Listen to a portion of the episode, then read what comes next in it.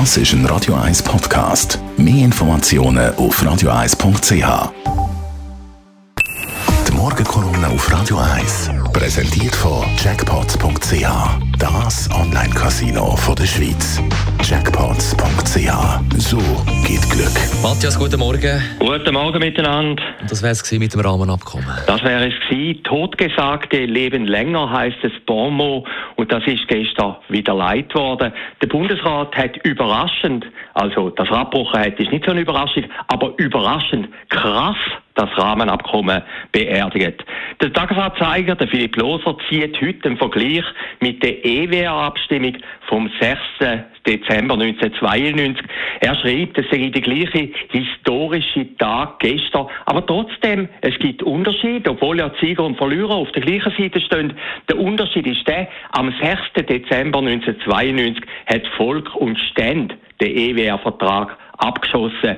Gestern ist es der Bundesrat gewesen. Und darum kann man auch nicht sagen, es sei nur die SVP, die jubelt. Denn schlussendlich ist ja eine Mehrparteienregierung, die gesagt hat, nicht. Und wenn man ein bisschen rausgehört aus dem Bundesrat, am Schluss ist ja noch Viola Amherd und Simonetta Sommaruga für den Vertrag gewesen. Aber ganz am Ende haben dann alle gesagt, nein, es hat keinen Sinn, wir müssen das beerdigen. Pragmatische Lösung, man hat gesehen, man ist nicht mehr weitergekommen.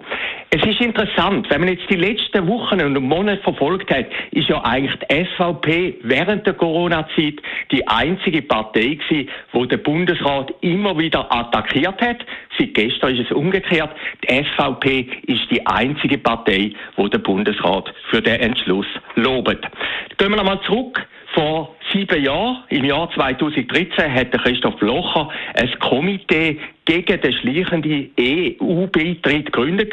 Alle haben gesagt, er sehe Gespenster, das ist etwas komisches, so einen Rahmenvertrag will ja niemand. Er ist sehr lang allein gewesen, es ist auch niemand richtig rausgekommen, was er eigentlich wollte.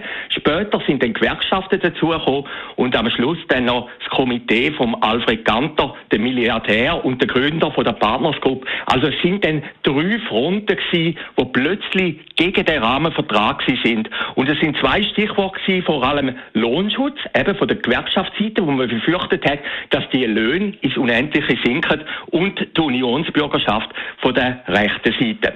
Meine Prognose ist, es wird im Moment nicht sehr viel passieren. Man wird ein bisschen Wunden lecken. Es wird jetzt ein bisschen ein Frieden sein. Der Herr Gassis, der Außenminister, hat das EU-Dossier schon verloren, weil ja auch leicht absurd ist. Ein Außenminister ohne EU-Dossier, was will denn der machen? Klar, ich habe jetzt den amerikanischen und den russischen Präsidenten empfangen, aber auch der Tag geht dann irgendwann vorbei.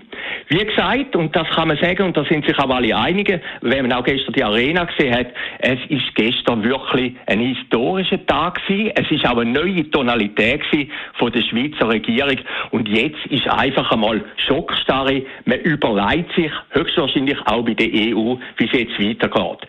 Man hat gehört, Frau van der Leyen sei sehr verärgert gewesen. Sie hat den Bundespräsident ja nicht einmal telefonisch wollen empfangen. Das zeigt doch, dass eine gewisse Anspannung zwischen Bern und Brüssel ist.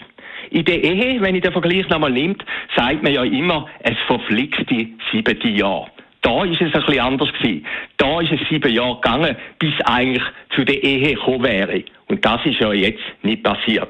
Es ist auch nicht genau sieben Jahre gewesen. Es ist nämlich sieben Jahre und vier Tage.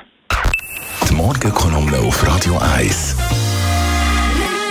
Äh, Matthias Acker ist es persönlich Verleger und Chefredakteur jederzeit zum Nachlesen als äh, Podcast auf radio1.ch und das Rahmenabkommen gross ab dem 10. Thema auf Radio 1. Talk Radio mit dem Radio 1-Chef Roger Schawinski. Wir werden Markus Somm zuschalten und wir werden der Daniel Binswanger, ein anderer Journalist, der aus der anderen Ecke kommt, zuschalten, werden mit ihnen diskutieren und wir wollen natürlich von den Hörerinnen und Hörern wissen, was haltet ihr von dem Scheitern, von dieser Beerdigung, von dem Rahmenabkommen? Gute Sache, hat der Bundesrat einen guten Job gemacht oder muss man sagen, die die haben jetzt völlig nichts begriffen. Da kann man mitdiskutieren. 0842 01 01 01 die ab der 10.